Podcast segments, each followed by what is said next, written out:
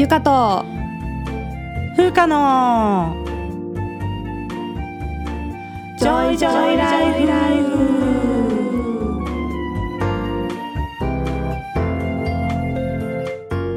この番組ではゆかと風花二人の女医が日々の暮らしや仕事にまつわる小話などざっくばらんな日常トークをお届けします。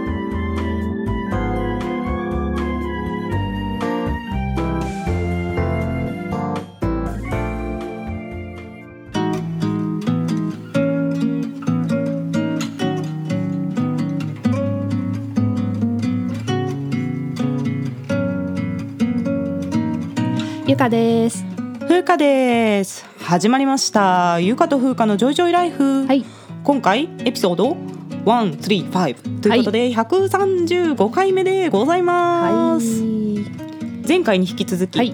大阪で収録しております,、はい。ます。対面収録ですね。はい。ゲリラライブをしながら。はい、あの私は昨日到着だったんですけどお疲れ様です。おありがとうございます。到着明けとは思えないぐらい元気ですね。やっぱ体力あるよねゆかいやさん。そうかな、まあ、平平和だったからね、うん。割とね。そうその前の日にネイルサロンに行ってフットネイルをねしてもらったんですよ。これあのこの間言ってたサブスクあそうのフットそうそうサブネイルですか？スクのフットネイルに行ってきたんですけども。おいいあのゴールデンウィークどっか行くんですか？みたいな話にやっぱなるじゃん、うんあそうだよね。時間かかるもんね。あそうそうそう。ネイルってどれぐらい時間かかるの？えー、結構まあオフもあったからね、うん。結構なかったよ。1時間半あそんなにかかるんですか？うんそうそうそう。えー、じゃあ美容室行くぐらいかあそうそうかるんだね。そうかかる、んん。そうそう。でまあそのねししてもらいながらさ話してて、うん。であのあ大阪に行くんですとか言って、うん。でホテルとか取ったんですか？って言われて、えもう取れなくないですか？みたいな話になって。あそうだよね。混んでるもんね。そうそうそう、ん。で話しててあ実は親友がいてその親友の家に泊めてもらうんですって話して、うん。うん。でその来客用の布団もあるんですよみたいなそう。で実はあの今回来客用の布団を導入しました。ゆかさんが来る来ていただけるので。あありがとうございます。まあ、布団っていうかマットレスなんだけど、うんうんうん今うちねあのあ西川の布団って知ってますか、はいはいはいいい西川の布団の,、あうんうん。の三点セットがあるんですよ、うんうんうん。敷布団と掛け布団と枕の三点セットっていうのにしてるんですけど、うんうんフローリングの上に引くとちょっとその敷布団だけでは若干心もとないところがあってその下に引くね、マットっていうのを導入したんです。ありがとうでもこれちょっとね前から欲しくてあそうなんだ。あの寝室がね、まあ、今夫婦でね一緒に一緒の部屋なんで、どっちかがもしこのコロナとかにかかっちゃった時にはい隔離ができないよねって言ってたんで。その買おうと思ってたんですよ、でこれを機にあの導入して最初に寝るのがゆかさん。いいんでしょうか私。どうぞどうぞ、はい。そうそう。それであの、まあほら来客用布団もあるみたいな話してたら、うんまあ、それもすごいですねってなるじゃんまずあそもそもまあね。そうだね。確かに。でじゃあそのお友達一人で暮らしてんですかみたいな話して「いやあの結婚してます」って言ったら、うんうんネイリストさんがめっちゃびっくりして「えーみたいな「もうすごいですね」みたいな「めっちゃ心の広い旦那さんですね」みたいになってそうなんだ。いやもう本当確かにそうだなと思ってあんまちょっと気にしてなかったって言ったら失礼なんですけど。そうみたいですよ。ね、先ほどもねお茶を用意していただいて本当に あの心の広い理解のある夫さんで本当にありがたいです。いやよかったです。うん。いやうちね結構夫の友達も泊まりに来るので、うんうん普通だと思ってました。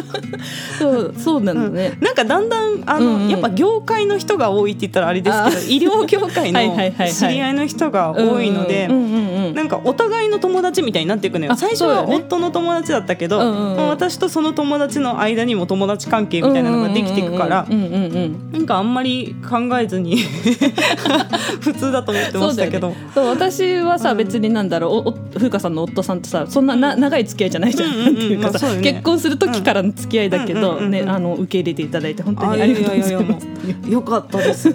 ありがとう。でもね私あんまりあれですよ海外しい性格ではないのであのよくご存知かと思いますがなんかあんまりねこう気張らないのよ気張って接待したりとかしないから夫のお客さんとかが来ても、うんうんうん自分の範囲を超えて無理して接待したりはしない。あなるほどね。だから歓迎はもちろんするし、うんうんうん。その掃除とか料理とかもするんだけど、ううんうん。うんちはね普通にお客さんにも料理させますからね。いやいいねそれが。全部全部やったらやっぱ自分が疲れちゃうからねうんうんうんなん。か私サラダ作るし、うん。夫が肉料理するから、うんうんうん。お客さんパスタ作ってくださいみたいな。いいね。なんかそんな感じで、ね。そうそうもうホームパーティーみたいな感じでやっております。うんうんうんいやいいねいいねなんかあの 結婚式の後もさ二次会を、うん、あの、やらなかったじゃん。そうなんですよ。私たちは二次会やらなかったですね。であのほら別々にそれぞれの親友とご飯に行くそうでした。会でさそうでした。最後最終合流して。最終合流して そうでしたね。面白かあの結婚式の日はねよかったですよ、今日結婚式だったんですって言ったらどの店行ってもシャンパン出てくる、無料でね。もうあれよかったよね本当に。もういろんな店で今日結婚したんですってあのお店からですっててそ,、それはねもう、まあ、その日だけはね、ちょっと特別な感じで、はい、いやいやそんな 導入トークでございました。はい、ありがとうございます。はい。では、はい、今日のテーマに行きましょうか。はい、今日のテーマは？え今日のテーマは日本とアメリカ医者の態度の違い。あ、うまいね。いけた？うん、いいね、いい感じでした。ちょっと KER 風に KER 風にお届けしますけれども。はい。こちらもリスナーさんからメッセージをいただいてテーマにした内容ですのでメッセージ紹介からお願いします。はい、えー、杏仁豆腐さんからいただきました。いいですね。杏仁豆腐美味しいよね。はい、はい、えー、こんにちは。いつも楽しく拝聴しています。私はグレイズアナトミーが大好きで見ていたのですが一つ気になる点が、はいドラマ内でドクターが患者さんやそのご家族と話す際に結構な割合で白衣などのポケットに手を入れているのですが、それは海外では当たり前ですか、ね、あれ？ちょっと態度悪くない？と思って いつも違和感が。リアルな海外病院について教えていただけたら嬉しいです。これからも楽しみにしています。ありがとうございます。ありがとうございます確かにね、うん、見るよねこの白衣のポケットに手入れてるの、はい。うんうんうん、めっちゃいい質問だなと思って。いいですね、うん、あのこれはね完全に文化の違いで説明できると思いますね、ハワイもそうだったそうでした。あのねあの実際に病院には行ってないんだけども、うんうん、あの学生さんたちをさこう指導しているのを、まあ、見学しているんだけど、うん、もう学生の時からねすでに態度が悪い。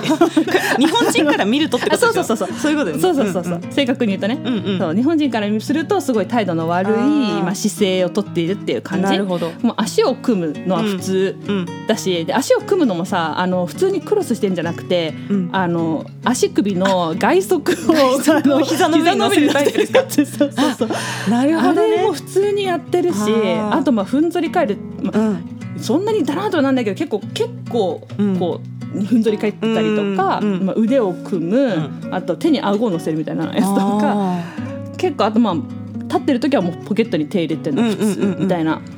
確かにね。でも日本だったらやっぱ目上の人の前ではそういうことはしないよね。しないよね。先生の前とかやったらこんなんして聞いてた。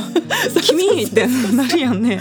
どころ大丈夫だみたいになっちゃうからさ、うん、しないよね。うんうん、でもうなんかやっぱさ日本人だから私は、うんうん、こうあなた先生の前そんな態度でいいのってなんかやっぱ不安になっちゃう感じで,、で同じ時期にハワイにいた日本人の同僚とも、うん、なんか学生さんの態度悪く見えるけどアメリカ人はあれが普通なんだよねみたいな感じでこう結構盛り上がって、うんうん、あれでいいのすごいねみたいになってて、でまああの態度が悪くてムカつくとかじゃなくて、なんかあれはこう先生に対して失礼にならないのかこうヒヤヒヤする見てて。なるほどね。そう、なんだけど、まあ、そのボスに聞いたらなんか別に気にならないみたいな。それはアメリカでは普通。普通なんだね。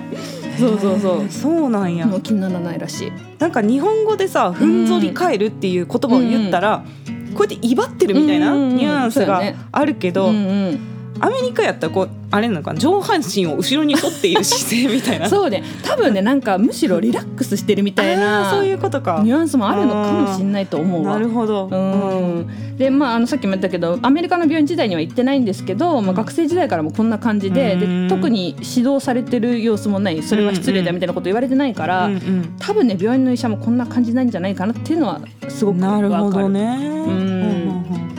でも日本もさ高圧的な医者タメ口だったりとかさ、まあ、いることはいるよね、うん、そういることはいるけど、うん、若い先生はさ丁寧な先生も多いし、うんうん、で医者同士の中で上の先生には絶対そんな態度取らないじゃん、取らないね、で私も結構研修の時に口うるさく言われた記憶があって接遇に対して接遇について、そう患者さんに対しても、まあ、上級に対しても、私が研修した病院は、白衣の前はボタンを閉めることあそれは言われた。言われた、やっぱ言われる、ね、ひらひらしないそうそうそうひらひらしないって言われた、うん、たなびかせるなみたいな、うん、そうそうなんか引っ掛けるぞみたいな。ものとか引っ掛けたら危ないから。ちゃんと前閉めなさいって言われたよね。じゃあね、偉そうに見えるから開けるなって言われて 見た目の問題ですねそうなるとね、うん、そうそう。あとは聴診器を首にぶら下げないこと、うん、これも言われた、ね、引っ掛けると危ないから。あ私は結構なんか危ない系で指導されてたんですけど。偉そう。態度悪いけど。偉そうだから。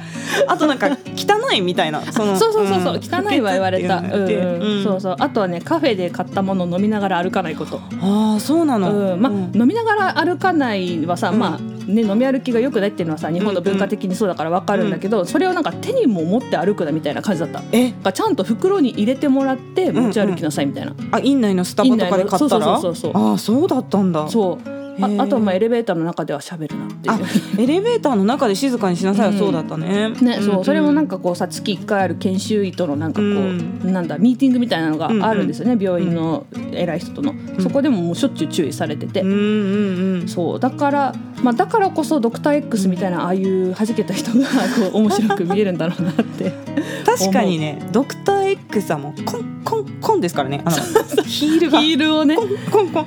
まず院内でハイヒールは履かないですよね。履かないよね。ね、うん、でもこれはいや本当に危ないからうん、履かない方がいいとは思うんですけど、でもこの他にも、うんうん、やっぱ生理的じゃない色のネイルはしない？みたいな。生理的じゃないあいやベージュとかさ違うそういうのだったら普通のなんか地詰めに見えるぐらいのネイルだったら OK だけどなんかあの緑とか赤とか もう明らか塗ってますっていうネイルはやっぱしないじゃん看護師さんもしてないし医師もしない。でアクセサリーはなんか結婚指輪は許容されるんですよ。ね、そうだよね。それは普通にしてるけど、うんうん、他の指にはしないよね指輪。しないね。うん、そう。であとネックレスとかピアスもつけてる人いるけど、うんうん、ちっちゃいものなら OK みたいななんか暗黙のルールある。あるなんかあるある。ギラギラはしないじゃん。ギラギラはしないね、うん、そうそうそう。とかある、うん、ね。その結婚指輪は許されるって話をね、うんうん、アメリカの友達にしたらさ、うんうん、なんで結婚指輪だけ特別なのって言われたのをすごい思い出した、ね、これ多分多分ですけど男性がするからじゃないですか、うん、そういうこと、あ普通にそのまあ男性社会の中で男性でもしてる指輪が結婚指輪だけだから、ね、うわ そういうことか。だからそもそもアクセサリーをつけるっていうことに対しての何か規律とかがあるわけではなく,、うん、男性もするからなんじゃないかなって思う、ね、そういうことか、うん、そうまあ、そういうね、まあ、暗黙のルールルールが多くって、うん、まあね、感染リスクとか考えたらさ何指輪だって一緒ですよ。と思うんだけど。完全に腕時計とかって不潔でしょって思っちゃうんだけどさ、そうそう。いやちょっとねいろんなルールがありますよね、まあ、なんか主義をする時は結婚指輪も外してやってますね、外してから洗って、しっかり洗ってっていう感じでやってますね,、外来だけだったらもうそのまま、まあ、触らないんで患者さんに、つけてることも多いっていう感じです。でこのなんというか服装に関することって、結構患者さんからは見られてて、ね、そうだよね。ね私も前勤めてた大学病院で秘書さんがちょっとヒールの靴を履いてったとか、あとは白衣を着てるんだけど、その私服の上に白衣着てたりとかするじゃん。でその私服がスカートだった時に患者さんから服装がなってないっていう投書が来たことがあったんですよ。白衣着てるのにだよ。えー、そうか。でスカートの丈が短いとかあと化粧が濃いとかの投書があったりとかもしてこれは別の病院の話なんですけど。よう見てるなって思うんですけどね。ね、まあ、待ち時間が長いからもうずっと人間観察してるのかもしれないですけど。これだから実際にもしね女医がドクター X みたいな格好であの本当に外来歩いてたらもう炎上だと思いますよ、ね、投書箱から溢れるぐらい投書が本当だよ、ね、来るかもしれないっていう感じ。でも個人的にはね、うんうん、別に服装がとかアクセサリーが別に医療の本質ではないと思うんですけど、やっぱ絡まれると面倒くさいって言ったらあれですけど なんか目についちゃってこう,、そうだね。投書とか受けたらちょっと面倒くさいからも目立たないようにしてるっていう感じ。わ、かるわかる、でそうそういえばねあのアメリカはタトゥーとかもね、普通にしてますよ、ドクターが。うんうん、でまあ病院によってはやっぱあんまり派手なのは隠しなさいみたいな、あのなんていうの？ルールが。なんか長袖着たりとか？そうそうそうそう、うん、あるみたいなんだけど、うん、でもなんだろう入れることそのものを禁止してるっていう話はまあね日本もでも禁止っていうのはあんまりまあないけど,、けどねでもまあ見せてる人はいないよね多分。そうだね。タトゥー入れててそれを見せてる人っていうのはいない。よね、うん。そう。あとはねアメリカ行ってびっくりしたのはみんなスクラブで歩いてる外を。病院の外だよ、うん。本当に。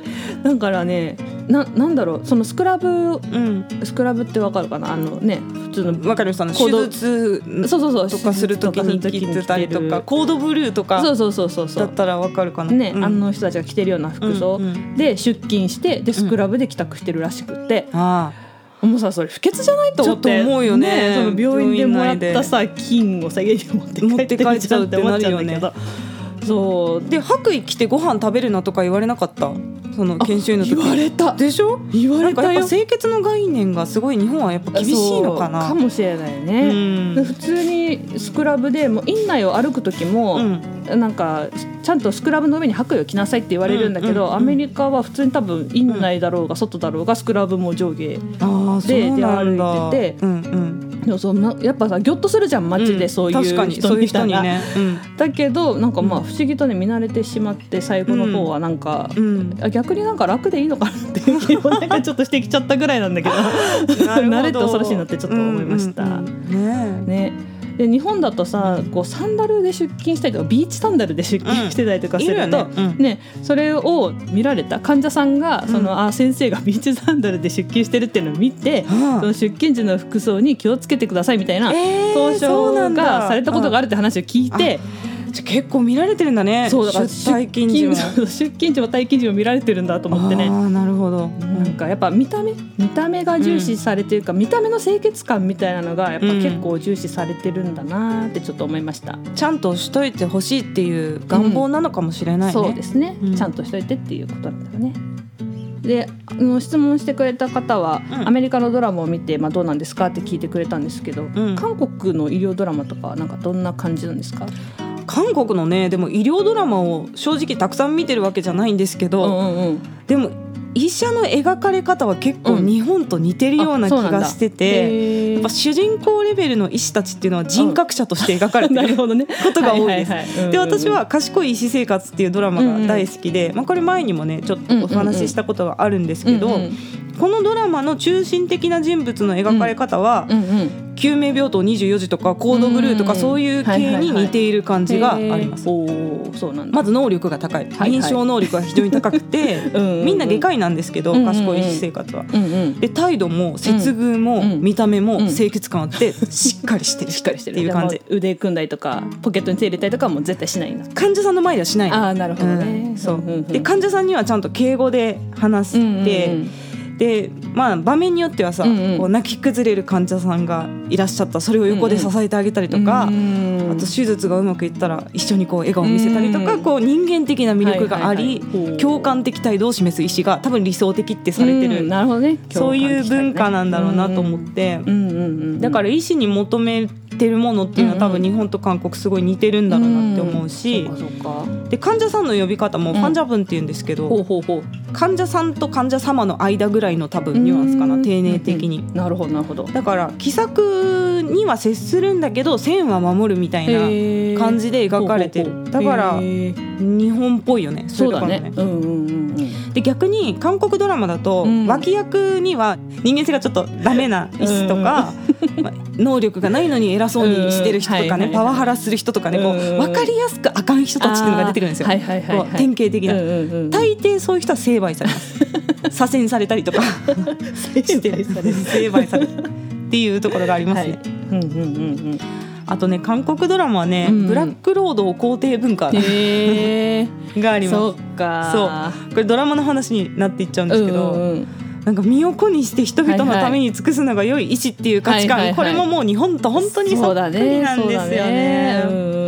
もうレジデント研修医とかはもう勉強しながら机に突っ伏して寝ちゃうみたいなシーン出てくるじゃん、おーはいはい。日本でも、ねそう。寝るしもう深夜まで当直でもないのに残業するのが当然みたいな描かれ方、うんうんうん。あとね助教の人たちが、まあ、この主人公がね賢い私生活っていうのは40代ぐらいの日本でいう多分助教ぐらいのクラスの先生たちが描かれてるんですけど、うんまあ、たまの息抜きにちょっとこうキャンプに行ったりとか、うんみんなで旅行に行こうっていう時の出先で気緊急コールで戻されるやつこれ。あるある。あるあるですよね。24時間365日オンコール状態っていうね、はい。はい、もう能力がある人がやっぱりそういうふうに使われるっていうところが使われるとか言ってるけど、うんうん、日韓共通なのかもしれないっていう。ね。そうなんだね。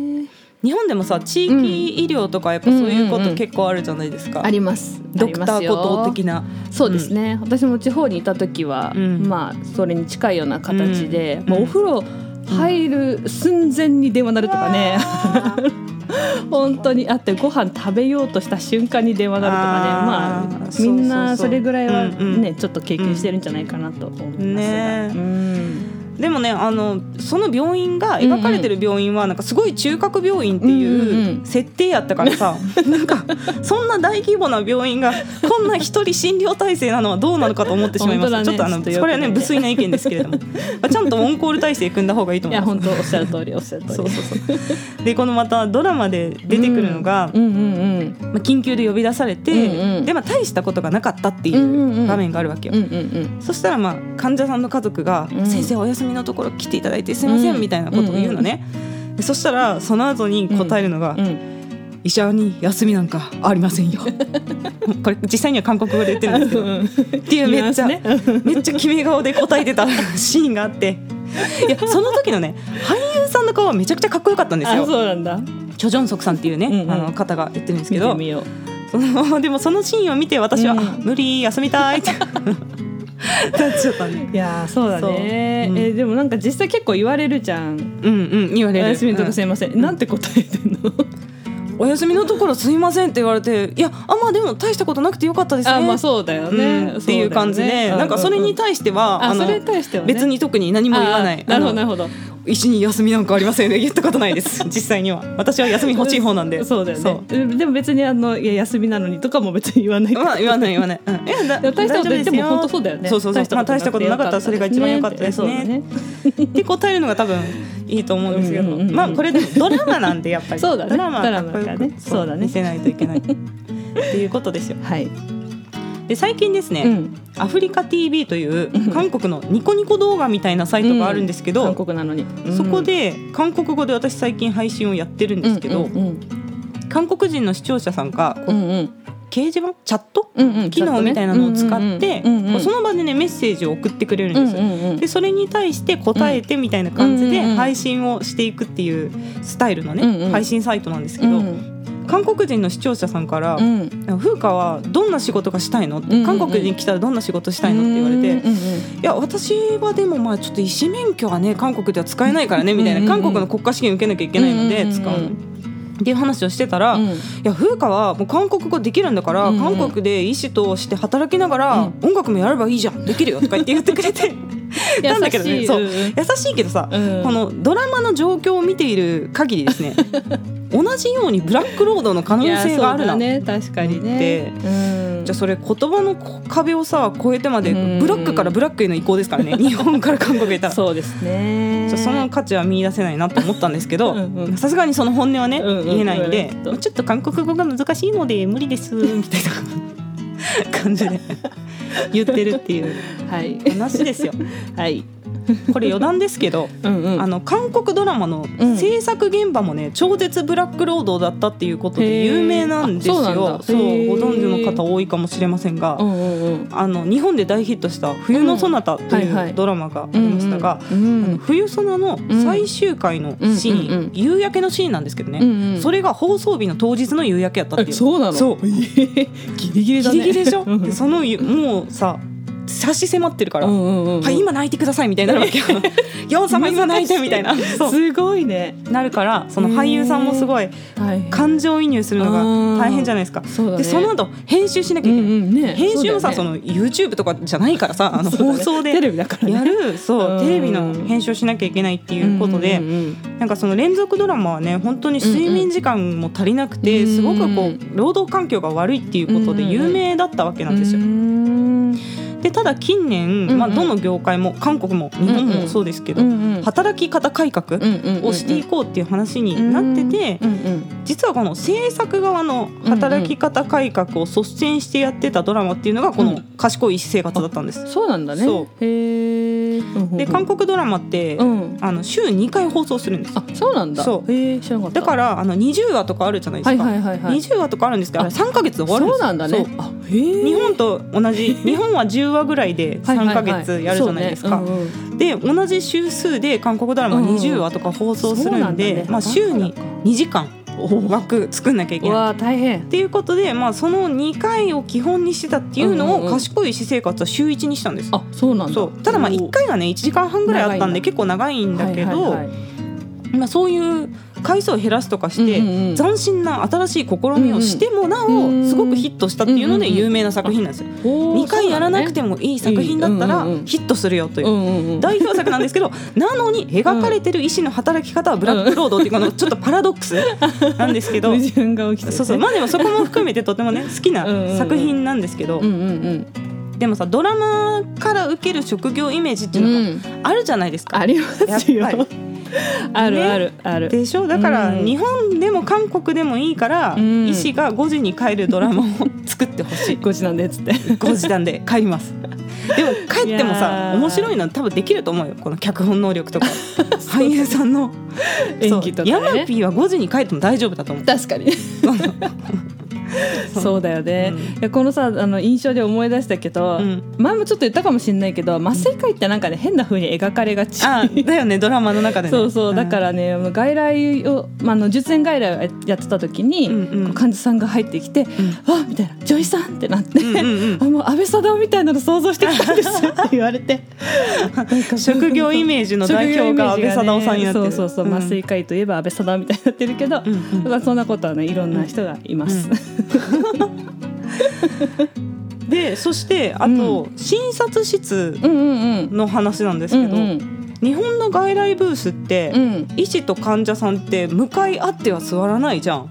座らないね。ね。90度っていうかね。90度、ね、そうそうそう L 字になってる感じ、うんうん、大抵は、まあ、長方形の長細い部屋なんですけど、うんうん、外来ブースが、うんうん、で壁に向かってパソコンが置いてあるから、うんうんうん、医師は最初この壁に向かってパソコンの方を見ながら座ってるんですけど、ね、患者さんが入ってきたらもうちょっとこう90度回転するみたいな感じなわけですよ、うんうん、でその診察をして患者さん、うんうん、でその結果をまた90度回転してパソコンの方に打ち込むみたいな そう、ね,、いう動線になってるんですよね、うんうん、だからあのパソコンしか見ないっていう先生がいたりして、はいはいはいね、患者さんの目を見ないみたいなので、ちょっとこう接遇が悪いみたいな、うん、ね、あの、ね、この医師は患者の方を見ないとかいう、また当初が来たりとかするっていう場合があるんですけど。うんうん。韓国ドラマをね、うん、見てると、うん、外来ブースが対面型のことが多い。そうね。そうですよだから患者さんと机を挟んで真正面に向き合ってるか斜め45度かぐらいのところに座ってるっていう感じ。でお互いの目線を遮らないようにパソコンのモニターがだいたい机のこう斜め45度ぐらいの位置に置かれてることが多い。でもそうなるとさ絶対目合うじゃん。もうこうなってんのに目合わないってやったらもう相当避けてるっていうことになると思うんですけど。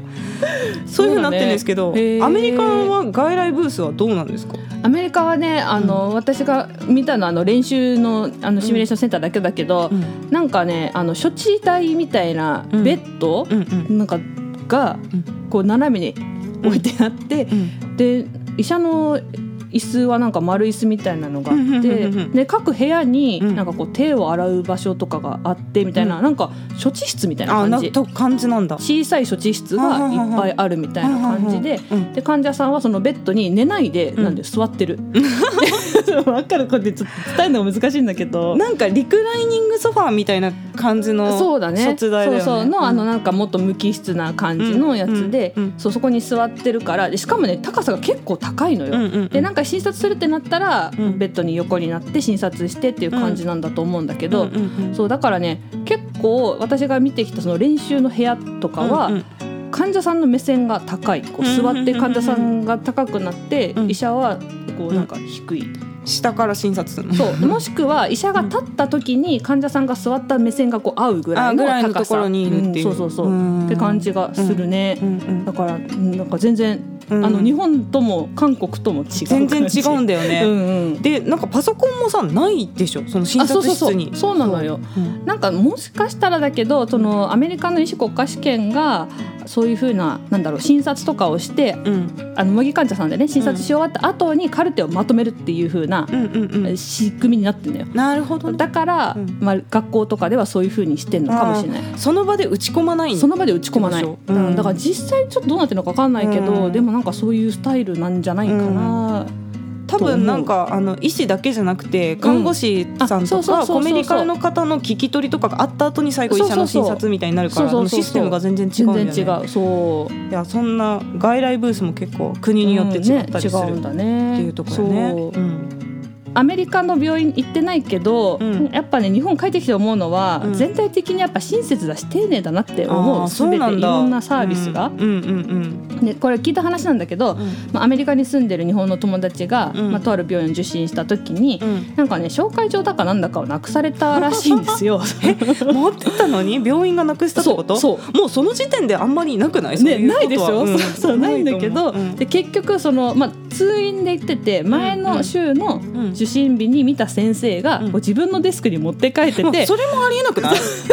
そその場でスキャンされるべきものじゃん、うん。うん。普通はね,、そうね。うん。だから見つからなかっただけなんだけど、うん。まあその幸いその子がもう絶対持ってきたから絶対渡したドクターなんとかに渡したから必ず探してくれって言ったから、うんうん。まあ、結局探してくれてその渡した先生はいなかったけど、うん。探してくれて見つかったんだけど、うんうん。言わなかったらなんか、いやでもないしみたいな、こあなたがここにはないしたでしょみたいな。そうそうそう。受け取ってませんけどみたいな態度だったっていうのを聞いて、いやそれはありえないだろうと思って、うんうんうんそう。でそのさ同じ人がうん。大抵同じ人が見るじゃん。外来外来はそう外来主治医っていう言葉で言ったりする。さ。うんでまあ見なかったとしてもちゃんと引き継ぎのカルテを書いたりとかするじゃん、うん日本の先生はさ。だけど、うん。ね同じ人が見ないのも、うん。引き継ぎがうまくいってないっていうのも、これはない日本じゃありえないわと思って。よね。まあなんかあったらすごい批判されるレベルのことだと思う。う んね本当にね。だからなんかちょっとやっぱ日本はいい国だなって まとめ。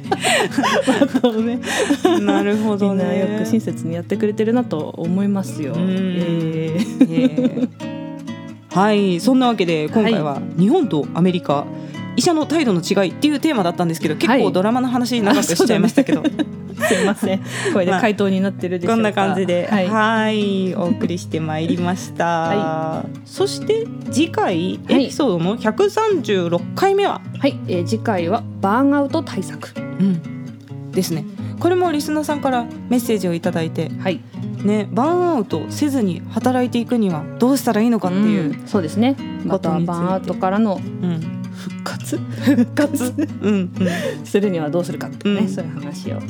はい、お送りしたいと思います。はい、また感想や質問などありましたらゆか .fuka.gmail.com までお願いします。yuka.fuca.gmail.com です。はい、各種リンクが概要欄にあるリンクツリーにまとまっています。匿名で質問など送りたい方はリンクツリーの中のマシュマロを投げるのリンクからぜひお願いいたします。はい、では今日も聞いていただいてありがとうございました。ありがとうございましたた聞いてください。さようなら。バイバーイ。